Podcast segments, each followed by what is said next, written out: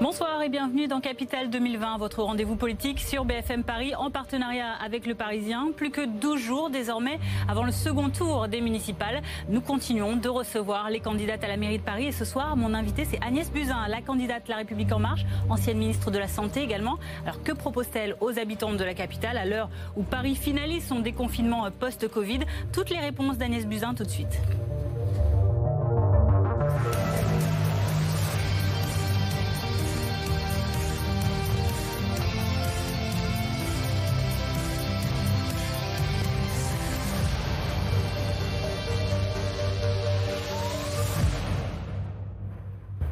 Agnès Buzyn, bonsoir. Merci euh, d'avoir accepté euh, l'invitation de BFM Paris. En plateau avec nous également ce soir Marianne Guéraud, bonsoir. Bonsoir. Journaliste au Parisien. On commence tout de suite cette émission euh, avec vous en faisant le tour de l'actualité. C'est Paris News. Et on commence avec cette actualité euh, chaude. Ce mardi se sont tenues euh, dans toute la France des manifestations de personnel soignants, infirmiers, aides-soignants, médecins, euh, brancardiers, aides à domicile. Ils étaient tous réunis. Plus de 18 000, on voit ces images hein, dans la capitale devant le ministère de la Santé. Ils ont défilé cet après-midi avec des tensions. On l'a vu également du côté de l'esplanade des Invalides liées à la présence de plusieurs centaines de casseurs. On voit ces images tout de même.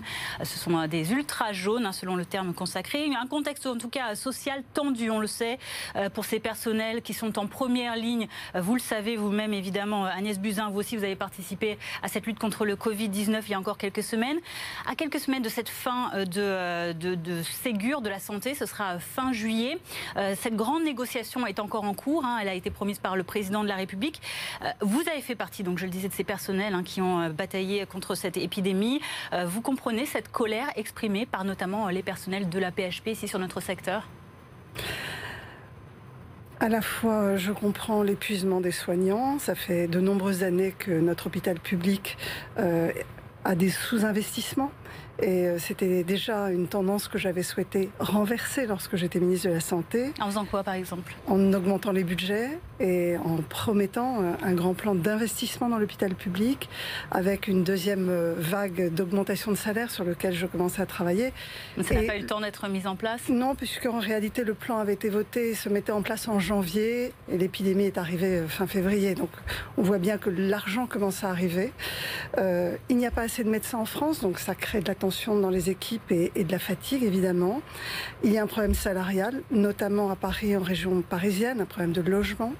Et euh, le Premier ministre l'a dit quand il a ouvert le Ségur de la santé, le Président de la République aussi, il veut aller plus loin et plus vite et tant mieux. Et par exemple, si vous étiez élu maire de Paris, concrètement, vous avez évoqué le thème du logement. le logement serait ma priorité pour les personnels soignants. Ça fait d'ailleurs partie de mon programme pour le logement à Paris, de réserver dans le parc social un certain nombre de logements, beaucoup plus qu'actuellement. C'est-à-dire combien vous, vous, placeriez le curseur à combien? Parce qu'il y a déjà des appartements. Euh, Alors, il y a déjà, euh, normalement, la maire de Paris s'était engagée, par exemple, pour 500 logements par an pour les infirmières. En réalité, il y en a eu une cinquantaine par an. Donc on voit bien qu'il faut plusieurs centaines de logements sociaux. Et 500, rien pour les infirmières et les aides-soignantes à Paris. Et puis il faut probablement le faire pour les autres agents des services publics à Paris. Donc on peut le quantifier en part du logement social par rapport au renouvellement annuel. Mais mon objectif aujourd'hui, c'est que ceux qui travaillent à rendre service, à rendre un service aux Parisiens au quotidien, puissent se loger dans cette ville et ne soient pas exclus de la vie parisienne. Quand vous dites que, par exemple, Anne Hidalgo a proposé 500 logements, alors vous, ça représenterait combien, justement, en élargissant à tout ce personnel que vous avez cité? Eh bien, euh, plusieurs... Euh, milliers, est-ce que c'est 1000 ou 2000 Nous sommes en train de travailler. Ça dépend à quel point nous sommes en capacité d'augmenter la part du logement social à Paris. Vous savez qu'aujourd'hui, on est à 23% de logements sociaux. Moi, je me suis engagée à aboutir à 25% de logements sociaux. C'est la loi.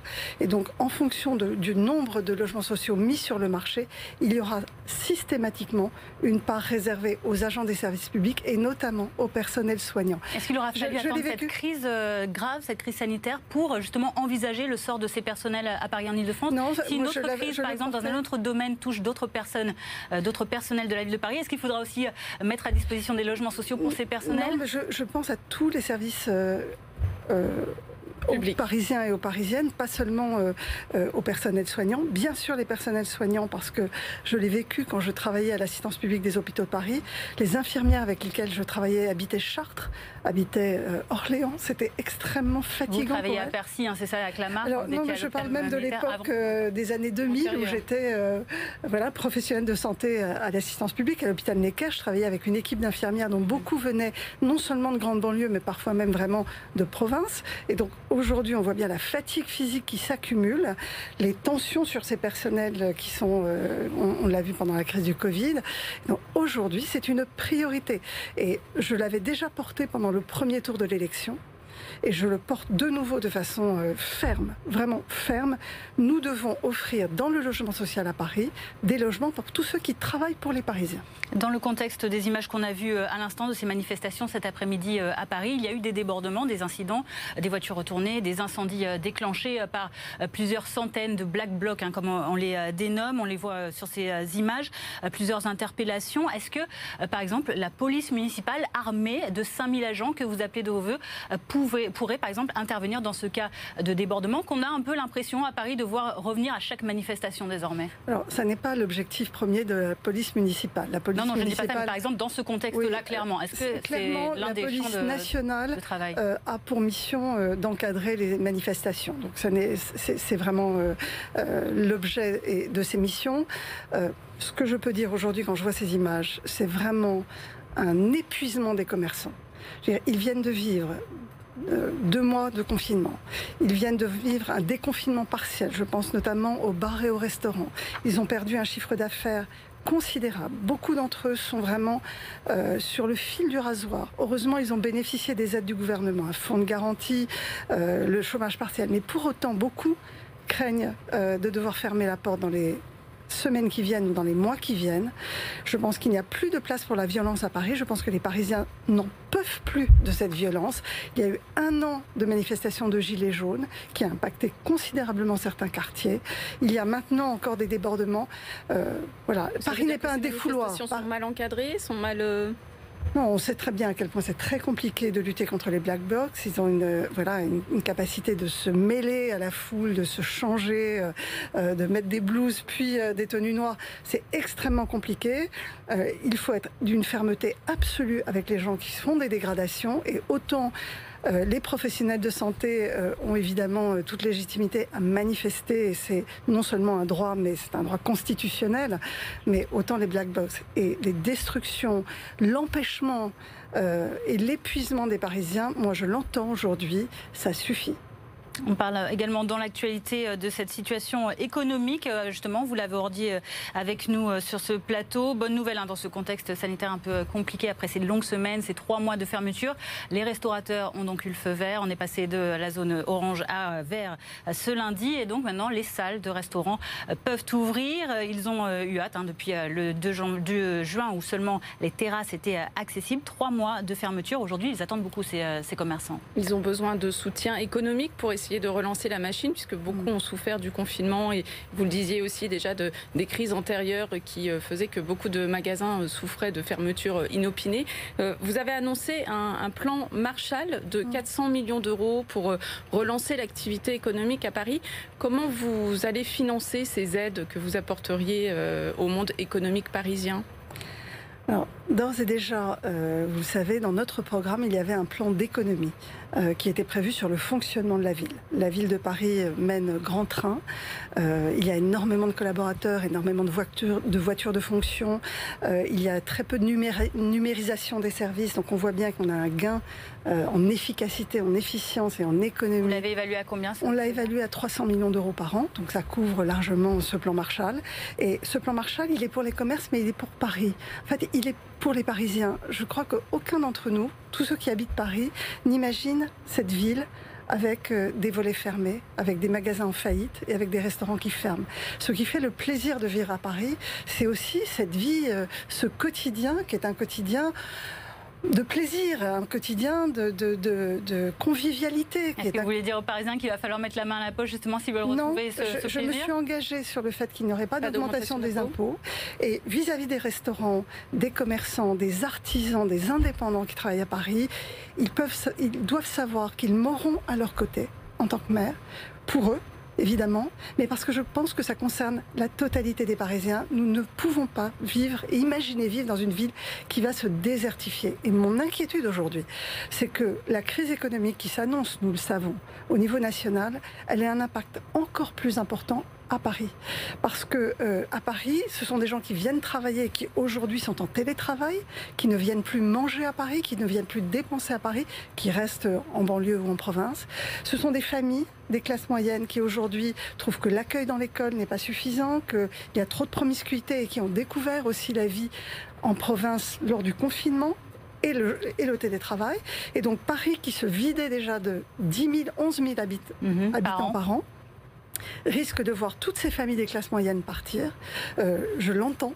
Les quartiers sont vides aujourd'hui. Je le vis quand je marche dans les rues. Tout ce, plan Marshall, on, va en parler dans, Marshall, il est pour nous tous. Il est pour que Paris retrouve le visage qu'il a toujours eu. Alors ce plan que, mm. que, vous appelez de vos voeux, hein, il, il, va notamment servir, euh, vous essayez en tout cas de libéraliser les horaires d'ouverture, les soirs jusqu'à minuit par exemple en semaine, les week-ends, les dimanches y compris. Ça veut dire que les magasins ouvriraient euh, le dimanche. Comment vous allez arriver à, relever ce, ce défi quand on sait que le gouvernement a plusieurs fois s'est cassé les dents sur ces classifications en ZTI, en zone touristique, euh, notamment euh, pour, Paris international. Est-ce que ça va être plus simple pour vous? Comment est-ce que vous allez vous débrouiller? Alors d'abord, vous avez le droit dans la Constitution d'expérimenter. Une collectivité locale peut expérimenter. Donc je propose une expérimentation d'un an nous évaluerons ensuite, avec la liberté pour tous ceux qui le veulent, et avec évidemment des discussions avec les organisations syndicales, de pouvoir ouvrir les commerces le soir, plus tard, pas forcément jusqu'à minuit, ça peut être 22 heures, et le week-end dans tout Paris. Parce que je veux que, que c'est vraiment une attente des Parisiens, parce qu'ils ont aussi, pendant ce confinement, Alors, je vais vous goûté au calme et au silence? Est-ce que mais, vous mais, pensez euh, vraiment qu'ils ont pas parce qu'une boutique est ouverte que c'est forcément euh, bruyant. Euh, je pense que ça a trois avantages. Le premier, c'est que nous avons besoin de garder une distanciation physique. Nous le savons, ce virus est contrôlé, mais nous savons aussi que l'épidémie n'est pas totalement, euh, euh, n'a pas totalement disparu et qu'elle peut revenir en plus éventuellement à l'automne. Donc nous savons que nous avons besoin de garder nos distances. Et donc je pense que toutes les périodes de solde, par exemple, vont être un vrai casse-tête pour les commerçants. Ils ne pourront jamais accueillir suffisamment de, personnes. Je vois les queues devant certains commerces où 200 personnes attendent leur tour pour rentrer. Donc l'idée, c'est d'étaler dans la durée, dans la journée euh, l'accueil euh, des, personnes qui viennent consommer.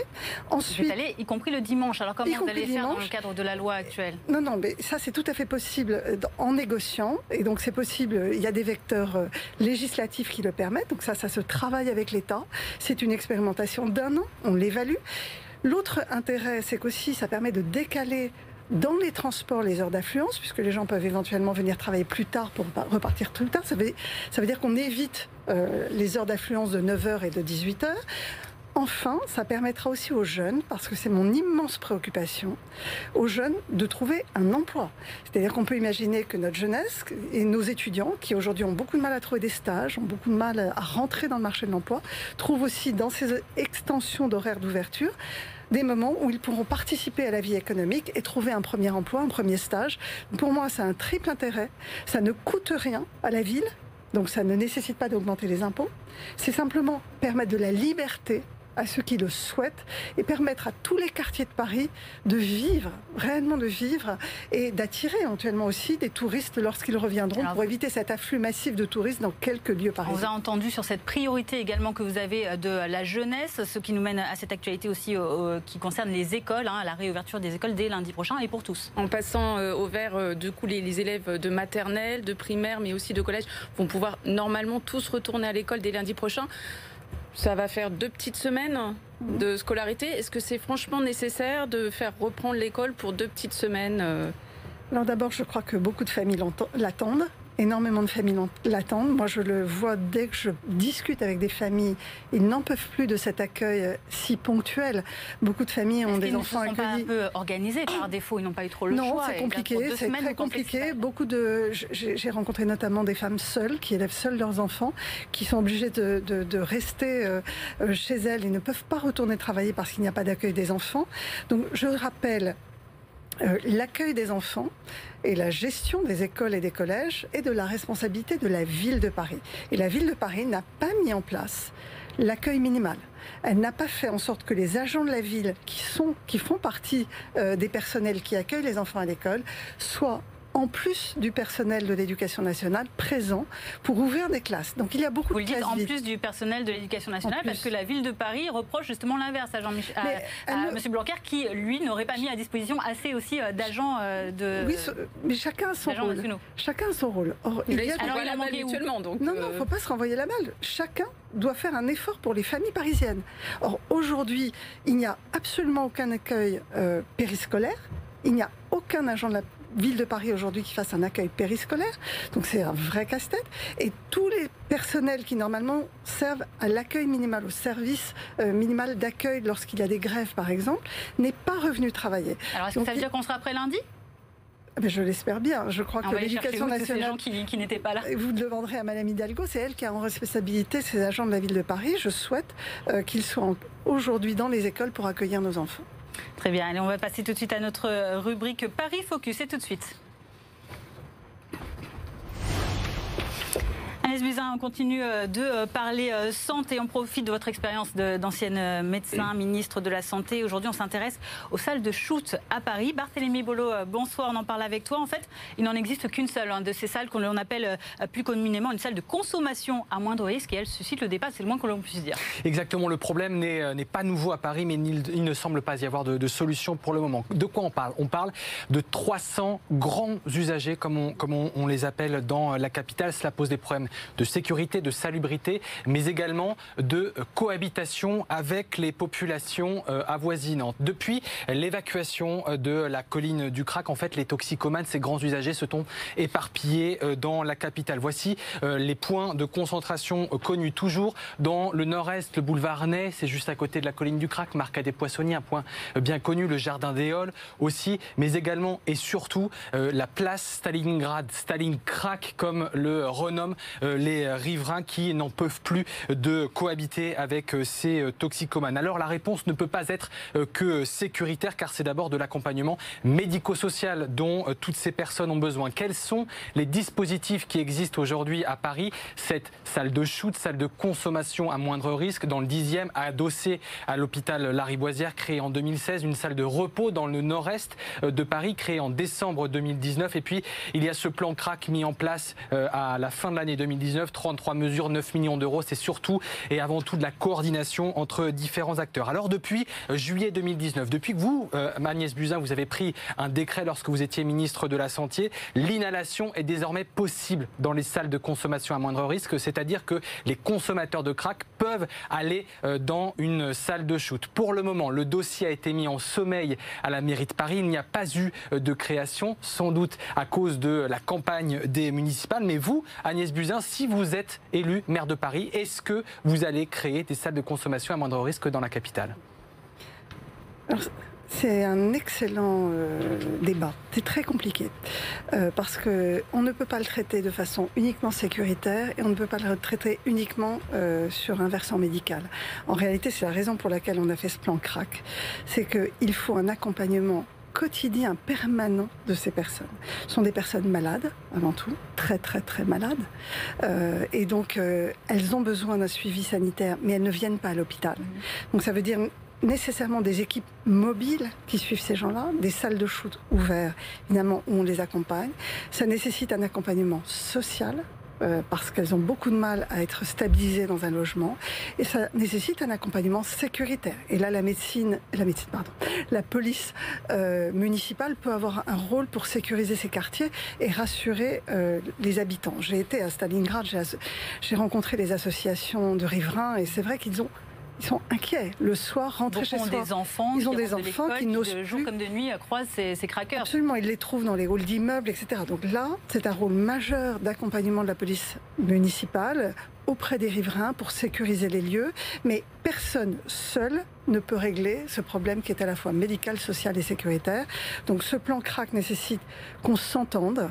Euh, et c'est la raison pour laquelle la mairie de Paris doit travailler main dans la main avec l'État, euh, avec la police, avec euh, les hôpitaux pour trouver des, accompagnements. Les salles de shoot, elles sont importantes si elles sont euh, accompagnées. Une salle de shoot ne peut pas s'ouvrir dans un quartier sans que l'ensemble du quartier, en réalité, bénéficie d'une sécurité. Pour vous, ça n'a pas été fait hein, récemment Non, ça, les, riverains se sont sentis abandonnés. C'est-à-dire qu'une fois que les gens sortaient de la salle de shoot, ils erraient dans les, les, toxicomanes erraient dans la rue. Surtout les étapes que vous avez énumérées. Alors ça veut dire que qu'est-ce qui est déjà accompli et qu'est-ce qui reste à accomplir? En fait, les salles la salle de shoot existe. Euh, il faut renforcer l'aspect social. Euh, il faut renforcer parfois l'aspect équipe mobile de soins, y compris psychiatrique, hein, puisque c'est de la toxicomanie, mais parfois avec euh, des complications psychiatriques. C'est-à-dire plus d'unités mobiles Oui, plus d'unités mobiles. il faut absolument que ces personnes. Personnel soignant Pardon, c'est plus de personnel soignant. Plus de personnel soignant, d'équipes mobiles dédiées. C'est un vrai travail euh, de, de, cet accompagnement. Euh, cet accompagnement-là, il est horriblement complexe. Il ne peut pas être ponctuel. En fait, il doit être en permanence auprès de ces gens-là. Et donc plusieurs salles de shoot Il n'y en a qu'une seule, on le Il pourrait y en avoir une autre. Je ne suis pas. Euh, elles doivent être, vous le savez, évaluées. Une évaluation devait avoir lieu, donc il faut voir le rapport. Mais à mon avis, le rapport montrera que, en soi, c'est utile pour euh, accompagner médicalement euh, les, ces toxicomanes, mais qu'elles sont insuffisamment accompagnées à l'extérieur pour les riverains. Et c'est cela qui manque aujourd'hui pour rassurer les aspects sécuritaires et, faire en sorte que euh, les riverains euh, voilà, n'aient pas à pâtir du fait qu'on choisisse un lieu pour ces personnes. Parce que par exemple, ces habitants du 10e arrondissement, notamment, non seulement ils voient les personnes qui sont accros, qui sont en bas de chez eux, mais il y a aussi les dealers. Ça ne peut pas, se, voilà, ça ne peut pas se faire contre les riverains. C'est-à-dire que si on le fait, ça doit être un accompagnement qui doit rassurer toute la population aux alentours. Euh, on, a besoin de ces salles de shoot parce qu'elles permettent de suivre les gens. Donc médicalement, ça évite euh, qu'ils soient en errance et qu'ils échappent euh, à un suivi médico-social. Donc ça permet de les repérer, de les suivre et de les accompagner. Mais ça ne peut pas se faire sans un environnement dans, dans, le quartier euh, qui est beaucoup plus large que simplement une équipe médicale au sein de la salle de shoot. Agnès Buzyn, un petit diaporama à présent euh, des images qui nous ont marqué ces derniers jours. C'est tout de suite dans notre clin d'œil.